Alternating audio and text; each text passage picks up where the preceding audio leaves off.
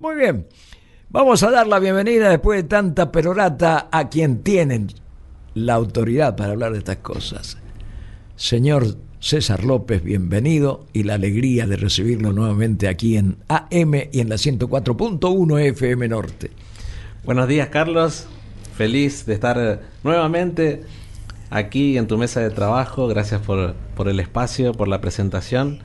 Y muy buenos días a todos, a mis compañeros aquí de FM Norte y a la audiencia que está. A todos sin excepción. A todos sin excepción. Desde, Muy bueno, muy desde el operador hasta el señor Francisco Di Filippo. ¿no? Así que allá arriba en la escala está el operador. Eh, por, por esta mañana, por lo menos. El jefe de los controles. Sí, no, hay que estar bien con el jefe. Ahí pasa el senador, lo vemos por la vidriera Ocela. Llámelo, eh, procuradora, no procuradora, este, productora. Llámelo al senador, pasó acá delante de la puerta, por favor. Adelante. Estoy aquí como todos los, los miércoles. Y en esta, en esta oportunidad, no sé si te suena, si te digo el Día de la Mujer Chamamecera.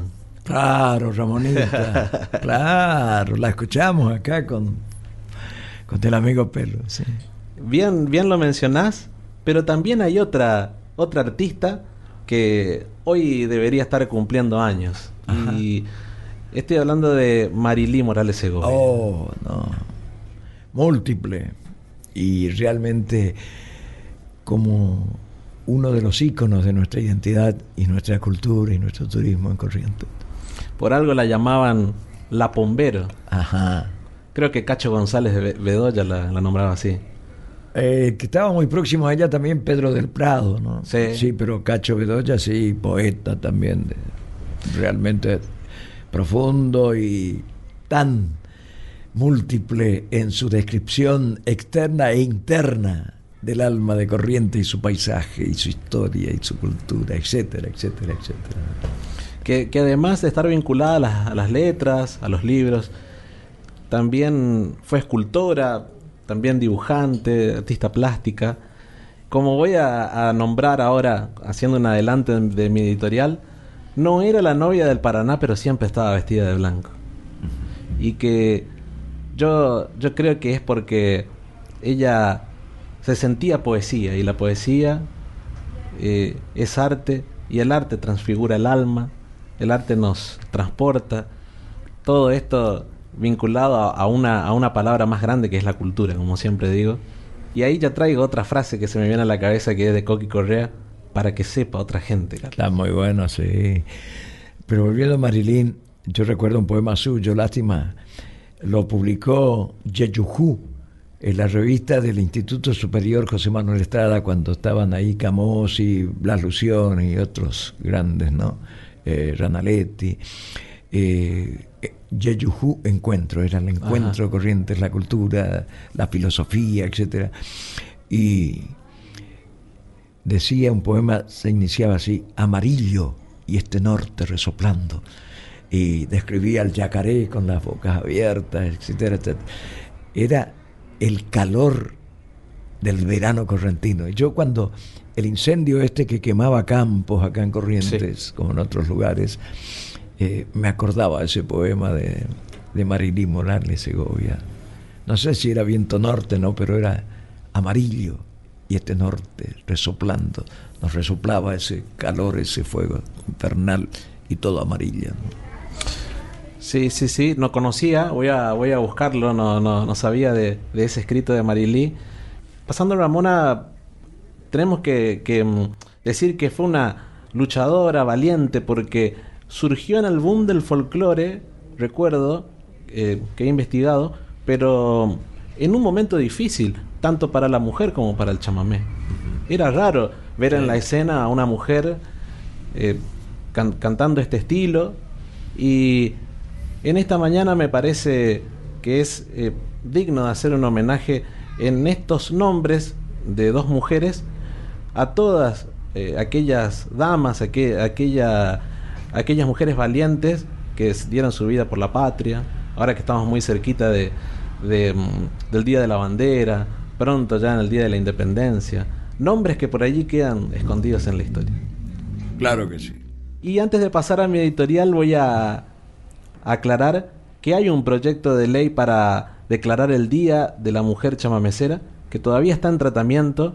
Esto fue eh, una propuesta de dos diputadas, eh, Regidor y Jeter, que hace un par de años lo, lo propusieron y está allí todavía en curso. Veremos si eso puede llegar a salir para que se transforme en nuestro patrimonio cultural este día. De todas maneras, no hace falta que salga una ley como para nosotros empezar a, a celebrarlo. Claro que sí. Lo estamos celebrando hoy. Aquí en FM Norte. Sí, señor. Vamos con mi editorial que arranca de esta manera. Adelante.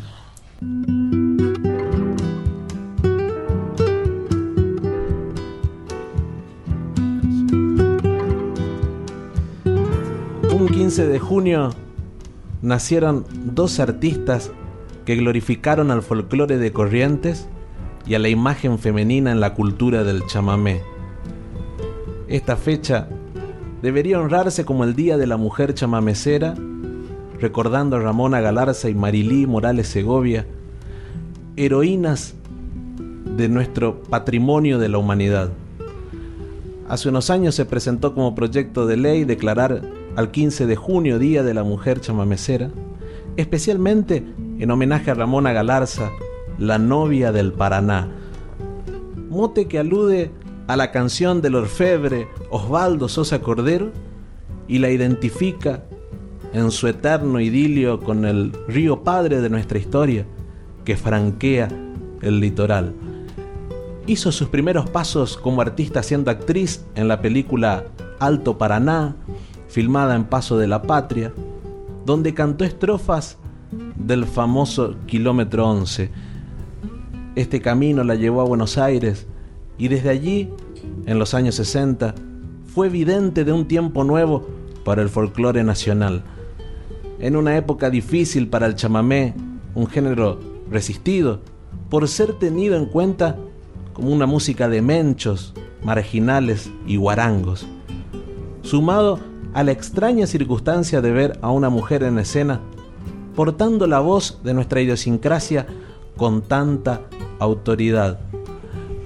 Cuán valiosa es la magia de los intérpretes, que nos conectan con la ambrosía de las composiciones que embellecen la vida.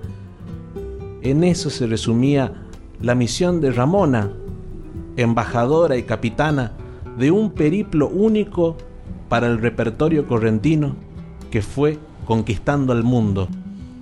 Su canto llegó a Chile, Colombia, Estados Unidos, Japón, Australia, París, entre otros países, siendo pionera en universalizar el mensaje más auténtico de nuestra tierra. Recibió el premio Conex como mejor cantante de folclore y luego la distinguieron como ciudadana ilustre de Corrientes Capital. Falleció el 22 de septiembre del 2020 y quizás por eso el caudaloso río Paraná fue secándose de tristeza al perder a su amada. Asimismo, no debemos olvidar que en este día se conmemora el natalicio de Marilí Morales Segovia, oriunda de Concepción del Yaguareté Corá, el Corral de Tigres y una de las arterias que nos conduce hacia el pulmón de Sudamérica, los esteros de Liberá. Escritora conocida como La Pombero, por haber sido duende de la poesía y creadora de artilugios para tocar el alma de la gente. Fue protagonista del movimiento Canción Nueva, brindando su elevada lírica a los sonidos electrónicos que comenzaban a insertarse en el chamamé. No era la novia del Paraná, pero siempre vestía de blanco, en consonancia con la pureza de sus obras que transfiguraban toda su humanidad. Falleció en el año 2017 y nos dejó entre sus letras clásicas La vida y la libertad, Pombero y Bajo la luna de abril. Festejemos el Día de la Mujer Chamamecera en honor a Ramonita y Marilí heroínas de nuestra patria chica amada, heroínas de nuestro chamamé. Brujas en fila aparecen de noche los naranjales, y al borde del ancho río son fantasmas los sausales. Pero cuando aparece la luna, lámpara de mis lugares, hay poesía en el aire y en el naranjal cantares. Cuando pienso en mi corrientes, lamento no estar allí y en las tardes por sus campos quemarme en su cuaraje. Pero por lo que más siento, no estar en mi Taragüí es por sus noches divinas bañadas por el.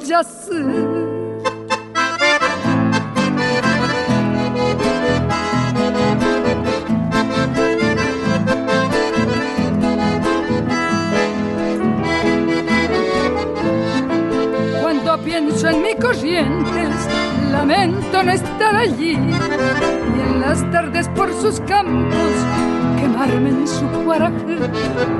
Pero por lo que más siento, no estar en mi Taragüí es por sus noches divinas bañadas por el yacer.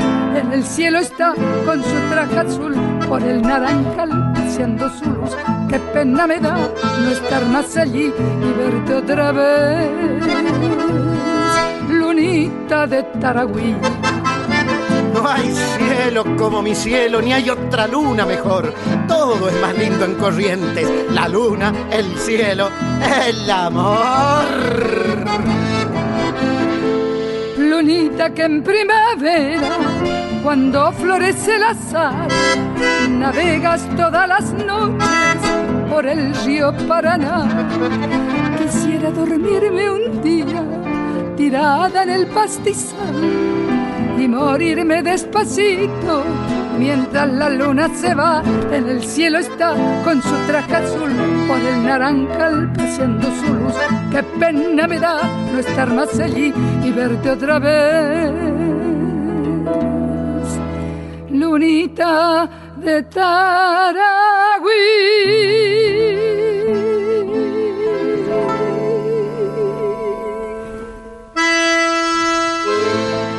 Así recordamos a nuestras heroínas del chamamé aquí en AM con Carlos Gómez Muñoz. Extraordinario. Muchas gracias, César. Valoro enormemente y disfruto más aún todo lo que nos traes miércoles a miércoles, semana a semana, y que es realmente, en este caso, seriada la historia de nuestra cultura y la vivencia de nuestra alma correntina. Así que latido a latido, como gotas de lluvia, se nos refresca realmente el alma. Te agradezco mucho. Gracias nuevamente, Carlos. Y déjame mandar un, saludo a, a, Luisina Ortiz, reina del carnaval de, de la ciudad de Virasoro Corrientes, que me, me, dio la idea, me dio la idea para poder eh, hablar sobre este tema en homenaje a las mujeres de reina en reina este chico. La reina del Surubí, allá nada menos que en la Catedral de Goya, con la segunda princesa, me acuerdo, fotografiamos, tenemos esa foto que es una un testimonio que guardamos, ¿eh? algún día va a relucir. Y ahora la reina del carnaval, y se pasa de un extremo al otro, ¿no? Una reina ahí en un recinto sagrado y una reina casi, dicen que era una fiesta pagana el carnaval, no sé. Realmente, ¿cómo, cómo recorre todas las escalas? en la capital del mate. ¿eh? La capital del Estuviste cerca por ahí vos en estos días. ¿eh? Claro, en Santo Tomé estuve. Muy lindo viaje seguramente también. También, eh, disfruté mucho. Santo Tomé es un pueblito que hasta su fisonomía edilicia, su encuadre, digamos, paisajístico, todo es todavía eh, recuerdo del pasado vivo, presente. Y se lo disfruta, se lo disfruta, realmente. Lindas postales. Además tiene mucha historia. Y yo valoro mucho a Santo Tomé por nuestra esencia correntina y nacional. Allí sentó sus reales mucho tiempo Andresito, Andrés Guacurarí, Guasurarí, como se quiera, en la lucha contra el imperio portugués nada menos, portugués brasileño si se quiere. Lo cierto es que nosotros seríamos, Corrientes no lo reconoce cabalmente, a no ser quienes seguimos esa vena histórica, ¿no? Hay otros que tienen otro convencimiento y Andresito fue un bárbaro. En Misiones lo consideran héroe nacional realmente. Sí. Porque saben bien de esa lucha en la frontera contra el invasor, el hermano hoy Brasil, que era parte del imperio. Posadas tiene un monumento. Claro, enorme. Hay un monumento, sí, enorme Y en la costanera. En, en Santo Tomé también hay un monumento ahora. Ajá. En Corrientes se hizo un monumento. Yo sé, cuando voy a Posadas, voy hasta caminando, es hermosa Sí. esa costanera, a fotografiarme otra vez junto a ese monumental, Eh, eh, esa monumental estatua de Sí. Andresito de pie con la lanza y mirando hacia allá. ¿no? Argentina late, yo creo, con las ondas del Paraná acariciando ese sueño americano de Andresito Artigas. ¿no? Discípulo, hijo espiritual de José Gervasio Artigas, que fue el primero que proclamó la independencia nacional Y fue el primer federalista y uno de los primeros americanistas que tuvimos junto a San Martín, Belgrano, Bolívar, O'Higgins, tantos otros, Monteagudo. En fin, porque siempre ha habido una visión americanista y una visión er- europeizante, Rivadavia, Sarmiento, Así etcétera, ¿no? Y que hoy está en auge con sectores políticos, sectores sociales, sectores económicos. La historia es cíclica, dicen. Vuelve a Yo creo que las manifestaciones son cíclicas, la historia es continuada. ¿no? Eh, tuvo origen y, y desarrollo, se robusteció, hoy está robusta esa historia que nos quiere europeos de alguna manera, pero no en un plano con los europeos, sino escalas por debajo. ¿no? Lamentablemente, lamentablemente es así, lo considero. Hay un, escrito de un alcalde eh, mexicano, eh, Cuauhtémoc Cárdenas, que dice, ¿no? Nosotros estamos como desvalorizados frente a, Europa, la, la vieja Europa, la de la civilización, etcétera. Pero si Europa tuviera que devolver todo lo que se llevó de América, no le alcanzaría su territorio para acumular los tesoros nuestros que se llevaron y crecieron con esos tesoros que tuvieron que ser nuestros y vigorizar nuestro devenir histórico. Lamentablemente, lamentablemente sigue, persiste en la historia y en la construcción filosófica y de todo orden el concepto de que la civilización es aquello y nosotros somos los civilizados, ¿no? que no aprendimos inclusive las lecciones que nos dieron. Pero yo creo que habría que revisar, habría que revisar los libros. Muchas cosas nos llevaron, pero yo creo que no pudieron con- contra la institución de la palabra, Carlos. El alma, el alma guaraní. Sí, pero fíjate vos como cuánto tiempo estuvo Callado. cercado Sí, del guaraní, ¿no? Y desvalorizado, vos decías el guarango, el por chamamé, ejemplo, y todo eso. Un- alguien que desmerecía para el entorno era un guarango. Y de, viene de guaraní, Claro, guarango. claro, es la derivación, es la depreciación de, de la esencia guaranítica, ¿no? Así es. Guarango. Maleducado. Gracias, amigo. De nada, de nada, Sabés Carlos. que un gusto, un placer. es muy saludable en todo sentido este aire que nos traes los miércoles o el día que reemplaza el miércoles cada semana, porque nos lleva a considerar una serie de conceptos que realmente no los escuchamos muchas veces, ¿no? Nuestros intelectuales, nuestros literatos, nuestros historiadores, eh, los lingüistas, etcétera. Creo que son los que más se acercan siempre a este revalorizar lo nuestro. Creo que es lo que, los que más se acercan muchas veces. Muchas gracias, estimado. Hasta la próxima semana.